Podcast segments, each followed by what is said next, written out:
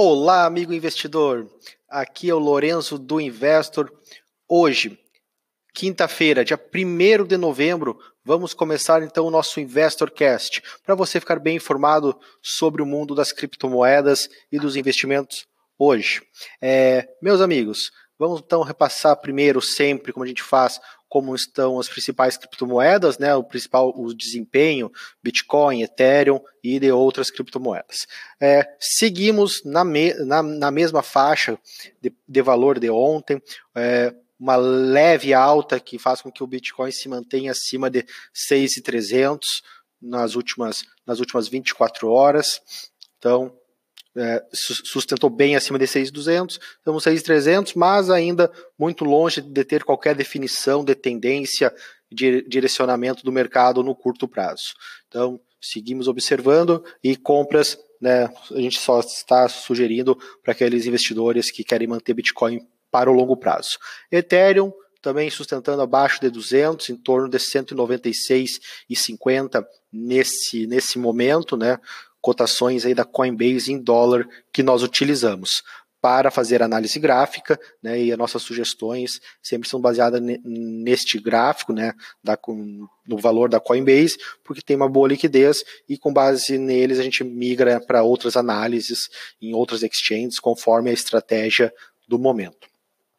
É, de destaques aí entre as, as principais criptomoedas, né? Não temos nenhum, nenhum projeto do top 10 aí tendo uma alta relevante, mas algumas criptomoedas sobem um pouco mais, como o Zero X, que sobe 5%, que é uma, um projeto muito interessante, que está no top 30.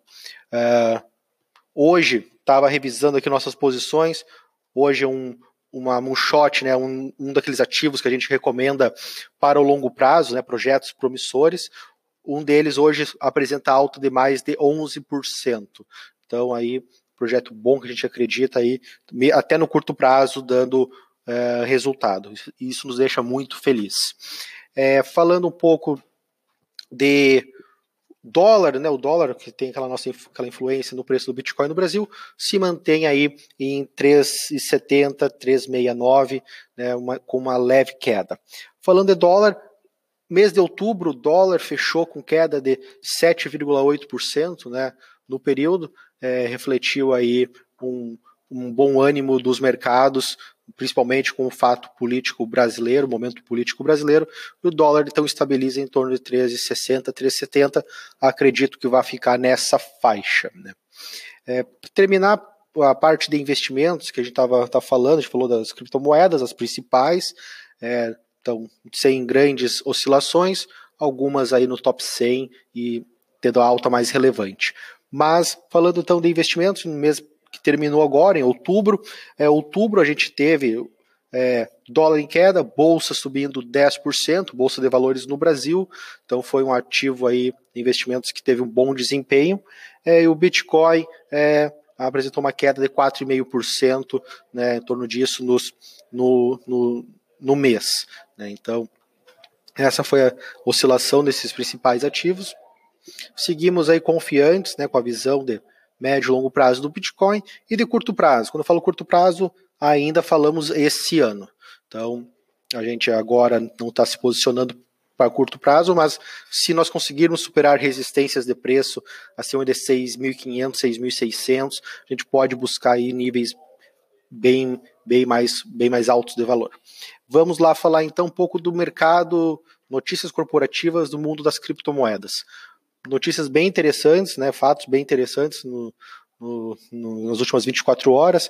Por exemplo, CryptoKits, aquele famoso projeto que ano passado é, virou febre na plataforma que foi desenvolvido na plataforma do Ethereum, é, um token RC20, no caso um colecionável, ele anunci, o projeto anunciou uma captação de 15 milhões de dólares hoje, feito com grandes investidores como Samsung, Google, Anderson Horowitz e outros investidores. É, é a segunda rodada de investimentos que eles recebem, já receberam 12 milhões de dólares.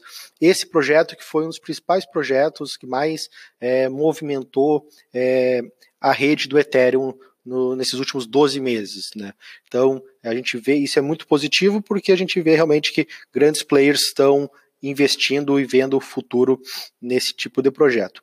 E, por outro lado, né, até na, no, no, no evento de desenvolvimento, né, de programação, onde diversos membros do mundo das criptomoedas estavam presentes, Vitalik Buterin, o criador do Ethereum, afirmou que o Ethereum 2.0 não está tão longe, não é, é uma realidade tão, uma realidade tão distante. É, ele enumerou que eu, a evolução do projeto fez com que eles mudassem muito a visão de futuro do Ethereum nos últimos tempos e, e todas as questões técnicas de escalabilidade estão avançando e eles acreditam que em breve então essa versão 2.0 aí com essa, com essa visão aí que eles têm para o futuro da plataforma vai estar operante, funcionando. É, então, a parte técnica do Ethereum a gente confia muito e vê que isso está acontecendo, prudência no desenvolvimento do projeto. Então, a gente segue muito confiante no Ethereum como aí o principal, o segundo principal criptoativo que nós investimos, né? Então, falando um pouco mais sobre o mercado de criptomoedas, né, de blockchain. Ontem foi aniversário do Bitcoin e hoje saiu um relatório muito bom né, do Morgan Stanley falando aí, fazendo panorama do mundo das criptomoedas, do mundo do, da história do Bitcoin é, nos últimos tempos. Então foi bem interessante é um fato que eu, que eu levantei que era o, a participação dos investidores institucionais, né, de grandes investidores é, em, em criptomoedas, né, os hedge funds investindo.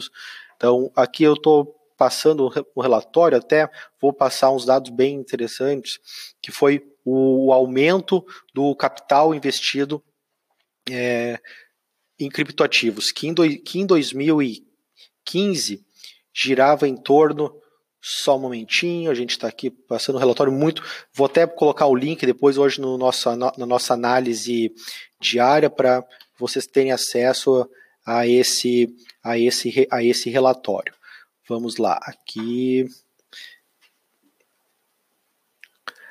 Em 2016, é, o total investido em fundos de criptos, né, ativos sob gestão, girava em torno de 380 milhões. Hoje, esse valor supera 6 bilhões de dólares, né? E, e, metade desses valores estão localizados nos Estados Unidos.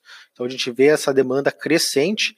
Isso a gente está falando daqueles investidores mais arrojados, os é, early, early, adopters, né? Os, os, os, primeiros que correram o risco de estar tá migrando para essa classe de ativo.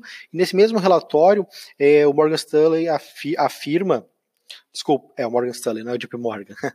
É, o Morgan Stanley afirma que o Bitcoin teve uma mutação ao longo do tempo, que de, de nascer como uma moeda peer-to-peer, -peer, ser classificado depois como uma reserva de valor, e hoje ele é considerado uma, uma classe de ativo de investimentos para, para institucionais, grandes investidores institucionais. Então, essa visão do Morgan Stanley, um relatório de 50 páginas, muito bom.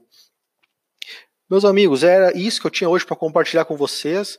O mercado está levemente positivo. A gente espera aí que a gente tenha agora um, um feriado positivo né, no mercado, a gente vai continuar monitorando. Qualquer informação, a gente está entrando em contato com vocês. É, participe do nosso Telegram, baixe o Investor, né, compartilhem com os amigos. A gente quer levar uma mensagem de investimento consciente em criptomoedas para o maior número de pessoas. Né? Educação, investimento consciente, conte com a gente. Um forte abraço, nos falamos durante o final de semana. Participe aí, interaja conosco Estamos aí.